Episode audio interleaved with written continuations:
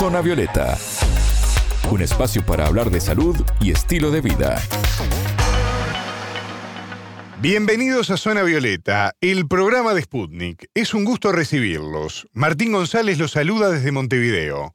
Le damos la bienvenida a Anabela Paricio. ¿Cómo te va, Anabela? Bien, Martín, muchas gracias. La FDA dio el visto bueno a la producción y consumo de carne cultivada en laboratorio. Esto abre paso ahora a la producción a nivel mundial de este alimento. ¿Cómo se elabora y qué aportes nutricionales tiene? Dos especialistas nos brindan detalles. Zona Violeta, los rostros de la noticia.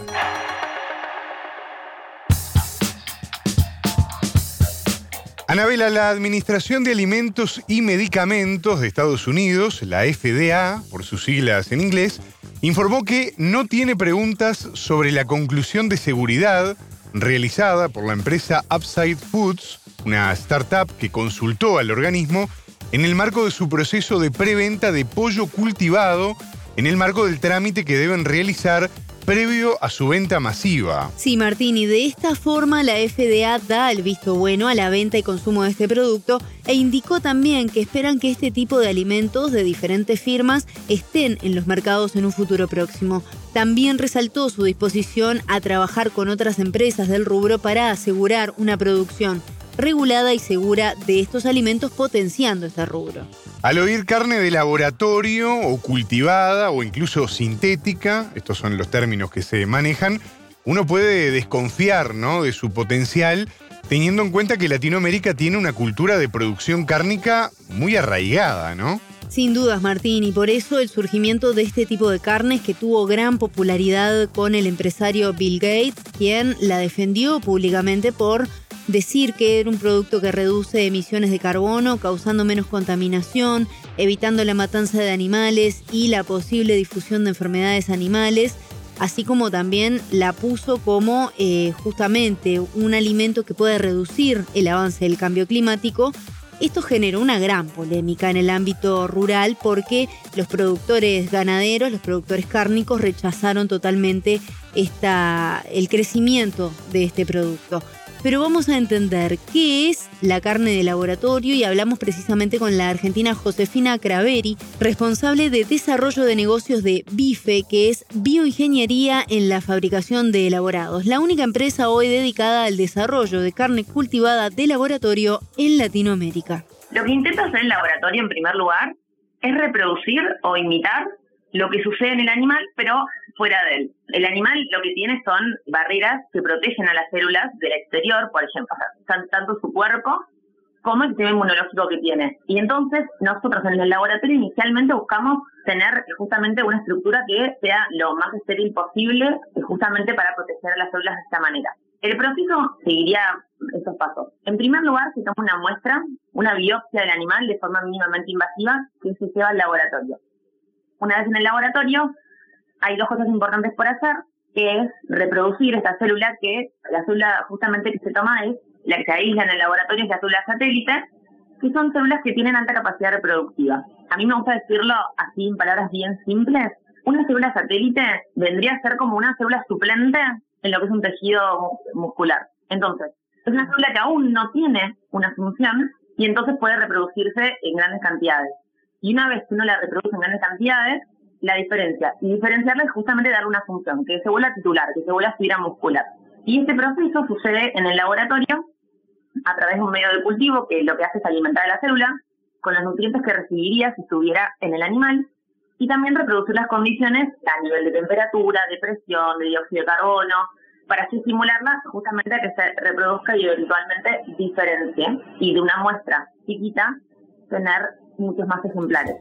¿Cuánto se necesita para elaborar un kilo de carne cultivada, por ejemplo? Así lo responde Craveri. Uno, a partir de una muestra de entre 5 o 10 gramos, puede crear toneladas de carne. La fuente en sí no necesita ser muy grande de células, pero más que nada el desafío hoy en día es poder escalarlo. La capacidad de la célula de reproducirse de esa manera está, lo que no está todavía es la capacidad tecnológica para hacerlo. Entonces, parte del desafío es justamente ir logrando escalarlo, eh, desarrollando eh, tanto la técnica como eh, incluso la maquinaria necesaria, que los recursos son bioreactores, pero uno también para para poder decidir qué bioreactor necesita, que de hecho muchos también se diseñan a medida según lo que la técnica que uno está usando. Entonces, hasta que uno no pone a punto la técnica, no puede pasar ese siguiente paso de desarrollar el bioreactor que le va a permitir hacer todo esto de forma masiva. Y en cuestión de tiempo, nosotros hoy estamos tardando un mes en todo lo que es el proceso de reproducción de, obtener las células reproducidas y diferenciadas. Que si lo comparamos con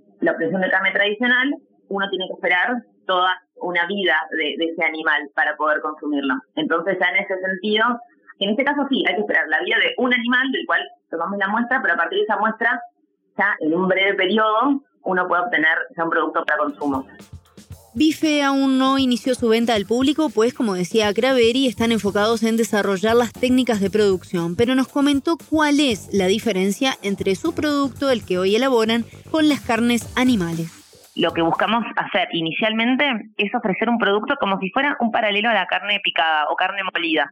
Sería algo así. Tanto nosotros hacemos carne vacuna, pero se puede hacer con carne de pollo, carne de cerdo, e incluso si uno quisiera incursionar en un nuevo tipo de carne, también podría, porque bueno, esto permite no tener que asesinar al animal e igualmente poder consumir su carne. Si a diferencia de la carne tradicional, es que nosotros inicialmente estamos haciendo solo carne magra, carne a partir de fibra muscular.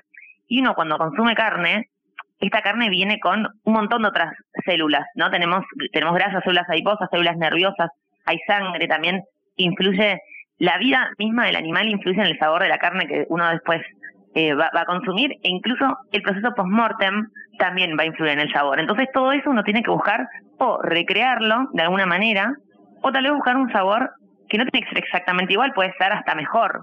Creo que a veces uno busca eh, reemplazar con algo una alternativa que sea exactamente idéntica y por eso olvida la posibilidad que uno puede crear algo también que esté muy bueno que no necesariamente sea un, un calco de lo que de lo que ya existe. Creamos unos anillos las células eh, las ponemos en una matriz como para que tomen forma, que tengan una estructura y algunas se unen entre ellas formando anillos y estos anillos vendrían a ser esta carne picada que de hecho nosotros tuvimos una degustación, eh, hicimos privada, súper chiquita, pero para cocinarlo lo mezclamos con verduras, por ejemplo. Entonces queríamos darle más color rojo para que también sea más, más similar a la carne que conocemos. Es parte del desafío también buscar reproducir o, alcanzar o, lograr un producto sabroso. Eso es un proceso en el que estamos trabajando en probar esas variables y también el tema de la textura, que también es algo que hace la experiencia eh, gastronómica.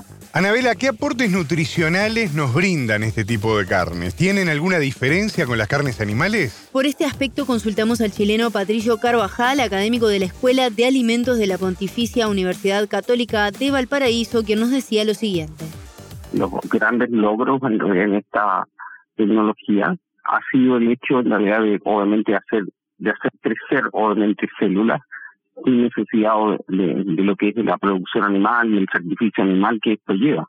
Una de las grandes ventajas que nutricionales que tiene lo que es la carne, por supuesto, el aporte de una proteína de alta calidad está más relacionada con eh, lo que tiene que ver con el aporte de aminoácidos esenciales.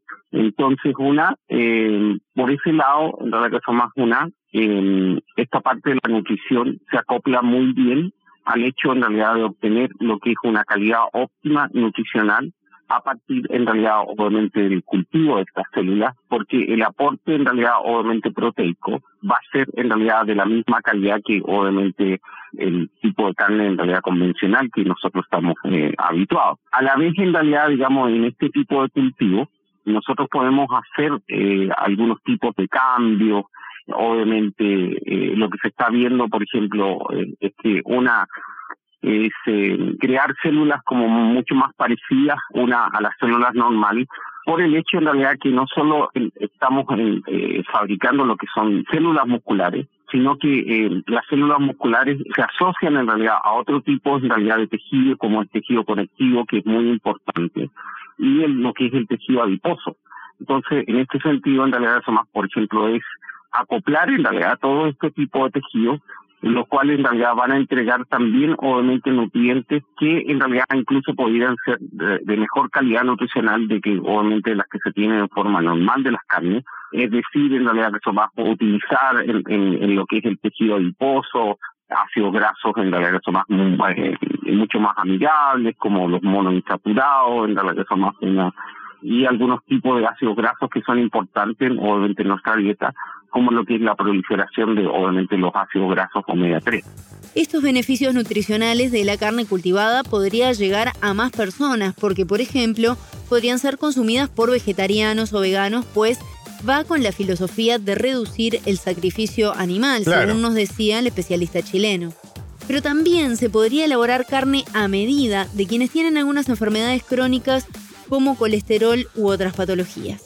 Está el hecho en realidad, digamos, de que en esta tecnología yo tengo la potestad de obviamente seleccionar en realidad una, por ejemplo, los tipos de ácidos grasos en realidad son más que yo quiero, obviamente lo que son las carnes. ¿Ya? Una, entonces, en ese caso, en realidad, más, al yo tener esa potestad, yo puedo elaborar en realidad carnes mucho más en realidad saludables, en ese sentido, en realidad, eso más como obviamente evitar, ya sea en realidad obviamente grasa saturada, aun cuando yo creo que el concepto de la grasa saturada está cambiando de todas maneras porque no es el terrible mal en realidad que obviamente se les da, pero también en realidad en la selección de los ácidos grasos poliinsaturados, en, en realidad que son más, optar más en realidad que son más por obviamente lo que son omega 3. Cuando tú tienes carne omega 3, en realidad que son más tienes un enorme universo en realidad eso más de, apertura a lo que es en realidad eso más eh, nuestra salud humana que va en realidad desde el punto desde, mm, mm, que va desde obviamente el punto cognitivo eso más una de obviamente generar en realidad digamos unas conexiones cerebrales en realidad digamos más adecuadas en sí que en realidad está muy involucrada en eso más en, obviamente que nosotros lleguemos en realidad más a cambios en realidad, digamos, drásticos en obviamente lo que es la salud, obviamente mental. Y también eso en realidad vinculado a todo el resto en realidad de reducir en realidad más el LDL, en realidad aumentar lo que es el HDL, eh, todo lo que es en realidad las enfermedades, eh, reducir lo que son las enfermedades en realidad cardiovasculares, en realidad que son más una, y eso vinculado en realidad obviamente a lo que es diabetes y todo lo demás. Entonces, ahí en realidad es más un campo bastante interesante, en realidad es más una vinculado al hecho, en realidad eso más que en, en obviamente lo que es la carne cultivada, nosotros podemos generar lo que es un alimento en realidad mucho más sano. Escuchábamos al chileno Patricio Carvajal, académico de la Escuela de Alimentos de la Pontificia Universidad Católica de Valparaíso, y antes a la argentina Josefina Craveri, responsable de desarrollo de negocios de la empresa Bife. Ambos nos explicaron qué es la carne cultivada en laboratorio. Muchas gracias, Anabela. Fue un placer. Zona Violeta, desde Montevideo,